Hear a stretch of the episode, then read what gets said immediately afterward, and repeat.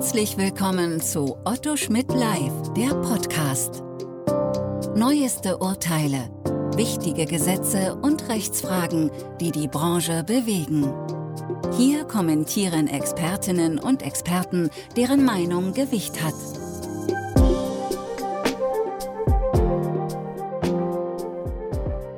Herzlich willkommen zu einem neuen Podcast Datenschutzrecht in der Podcast-Reihe von Otto Schmidt Live.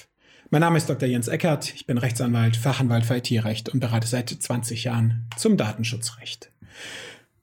Ich möchte heute den Podcast nochmal dem TTDSG widmen und vor allem dem Thema OTT, Einbeziehung von Over-the-Top-Diensten, OTTs, in die Datenschutzbestimmungen des TTDSG.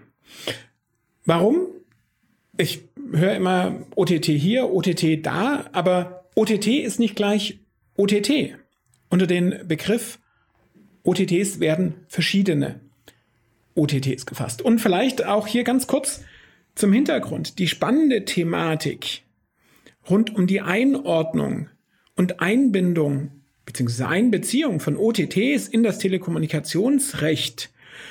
Die Diskussion ist ja nicht getrieben durch die Datenschutzfrage, sondern die Diskussion ist getrieben um die Frage, ob die OTT, ich formuliere das jetzt auch mal so pauschalierend, in das Regulierungsregime des TKG, in die Verbraucherschutzbestimmungen des TKG und die Bestimmungen über die öffentliche Sicherheit, sprich Sicherheitskonzept, IT-Sicherheitsbeauftragte, aber vor allem auch die Ermöglichung der Zugriffe durch staatliche Sicherheitsbehörden auf Telekommunikationsinhalte und Verkehrsdaten eingebunden sind. Denn die bisherige Ausnahme der OTTs hiervon, beziehungsweise vermeintliche Ausnahme hiervon, verschaffte dir natürlich auch einen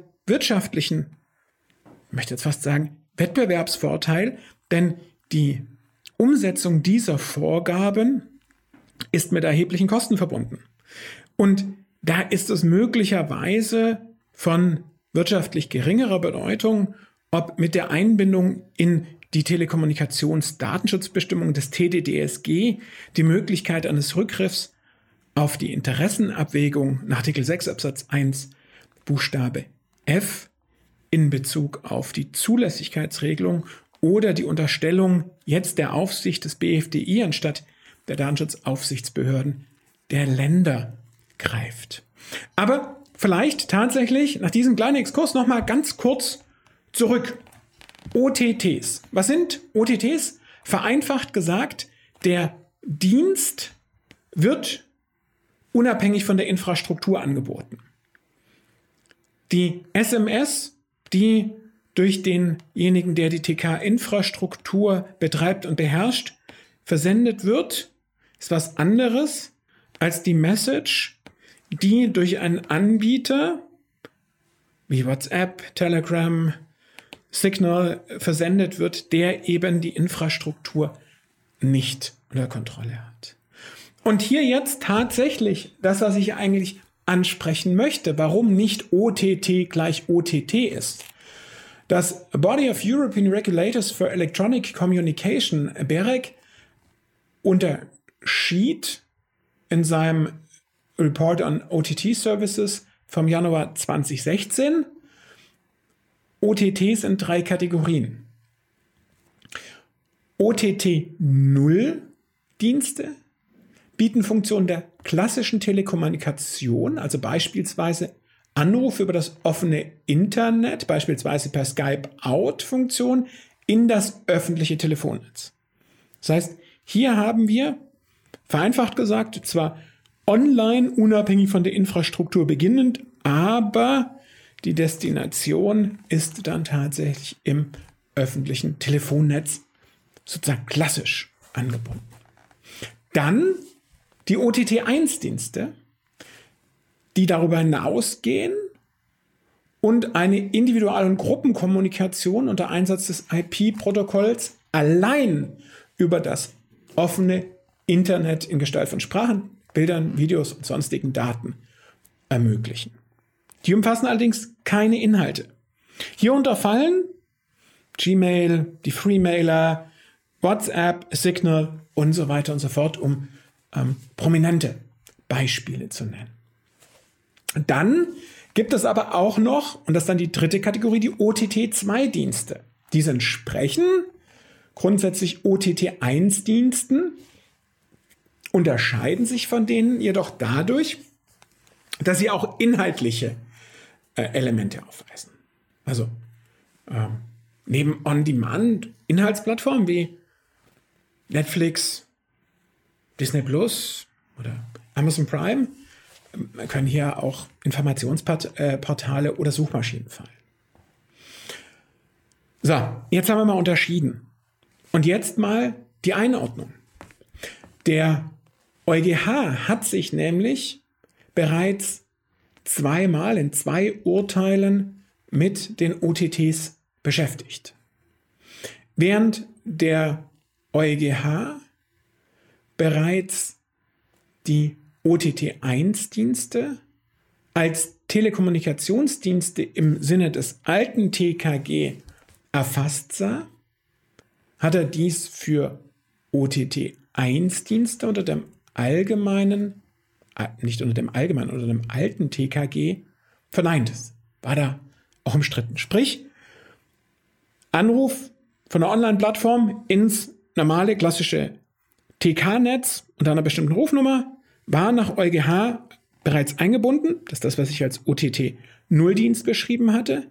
Nach Auslegung des EuGH zum Begriff des Telekommunikationsdienstes nach TKG alt waren hingegen die OTTs, bei denen die Kommunikation allein online erfolgte, eben noch nicht eingebunden. Das hat der Gesetzgeber jetzt durch die Aufnahme der interpersonellen Telekommunikationsdienste in den Begriff Telekommunikationsdienst nach 3 Nummer 61 TKG gelöst. So sind nun auch die OTT1-Dienste mit erfasst.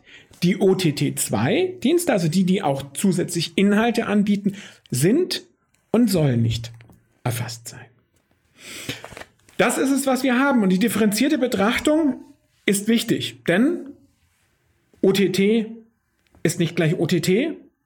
Nicht nur unter der sachlichen Perspektive, sondern, wie wir gerade eben auch gesehen haben oder gehört haben, auch hinsichtlich der Anwendung des Telekommunikationsrechts nach dem TKG neu, als auch dann faktisch zwangsweise durch die Bezugnahme des Telekommunikationstelemediendienste, nein, Telekommunikationstelemedien-Datenschutzgesetz auf die Begriffsbestimmungen des TKG werden die OTT 1 jetzt hier auch eingebunden. Die OTT 0 waren es schon und die OTT 2 sollen es nicht sein. So, schön, soweit Theorie. Ähm, aber machen wir das mal an einem ähm, Beispiel fest, wie wir es ähm, heute Morgen auch im ähm, Eurocloud ähm, Cloud Legal Meetup äh, diskutiert haben. Wenn ein eine Telefonanlage als virtuelle Telefonanlage betrieben wird und durch einen Anbieter, durch einen Cloud-Anbieter gehostet wird, ist das jetzt ein OTT 1 und damit das Angebot von Telekommunikationsdiensten und es bedarf eben keiner Einbindung über eine Auftragsverarbeitung oder ist das ein, jetzt, ich sage einfach mal, ganz normales Hosting und äh, man muss es ganz normal nach DSGVO unter Berücksichtigung Auftragsverarbeitung, möglicherweise Drittlandtransfer und allen Aspekten äh, bewerten. Was ist der Unterschied darin? Und ich will hier einfach mal zur Diskussion stellen, das hängt davon ab, wie der Dienst angeboten wird.